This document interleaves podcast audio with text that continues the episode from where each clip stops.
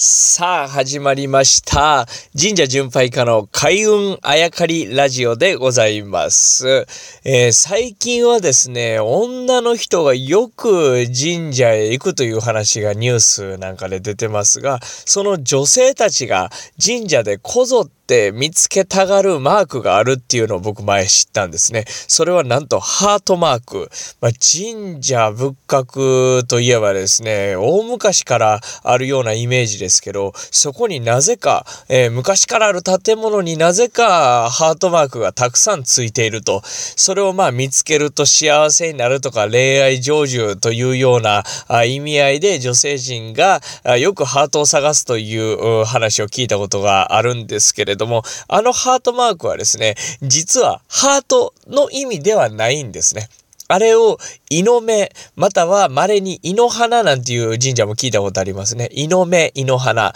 あというわけですけれども、イノメのイっていうのは、イノシシと書くんですね。イノシシの目、イノシシの鼻の形をかたどって、それをたまたま、えー、現代の私たちが見るとハートマークに見えるということですね。じゃあなぜ、えー、わざわざイノシシの目、イノシシの鼻の形をですね、神社仏閣に代表する、まあ、昔の建物に入れたか、入っているかということですね。これはですね、イノシシは日に弱い。まあ、イノシシは火が怖いので、人間が火を感知する前に、えー、火の元を感じ取ってですね、火の元とは逆の方に走って逃げるというふうに言われていたんですね、昔ね。えー、なので、えー、イノシシの目、イノシシの鼻をかたどったものを、え、建物に入れるということは、火事、えー、から避けたい、えー、火事に会いたくないというね、昔の人の思いが込められてる。まあ、えっ、ー、と、つまり、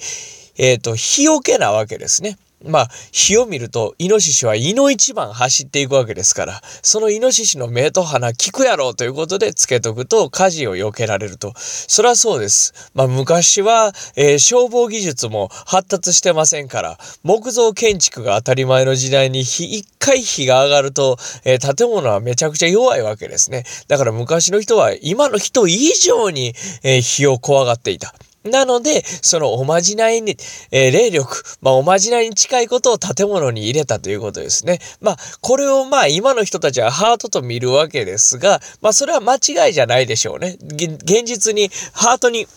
見えるわけですからね。まあそこでご利益を受けていただければいいなと思うわけですが、あとは神社行って、ちょっと注目していただきたいことが他にあるわけですね。屋根が折り重なるところあたりをですね、まあ白なんて言ったり、え、するわけですね。建築用語で。屋根が折り重なる。まあちょうど屋根が折り重なるのを人の字に見えるところまで行っていただくと、重なるところに少し変な形のものが吊り下がって、いたり、吊り下がるようにつけられられていたりするわけですね。これをかける魚、まあ、魚をかけると書いてですね、下魚と読むわけですね。これはまあ、魚をかたどっている、または魚が揚げた水しぶきをかたどっているという話も聞いたことありますが、どちらにしろ、魚に、えー、ゆえんを持つ形のものを屋根につけているわけですね。これにも意味がありまして、昔の人は火を怖がっていたわけですから、魚や水に関する形のものを屋根につける。そうするとそこは水中だよというおまじないをかけるわけですね。そして、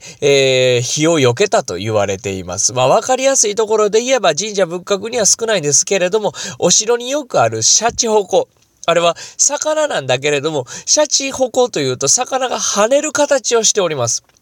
つまりあれは水面から飛び上がった魚を形取ってる。ということはあれがついている下は水面水下ということになりますね。ということでおまじないをかけて水を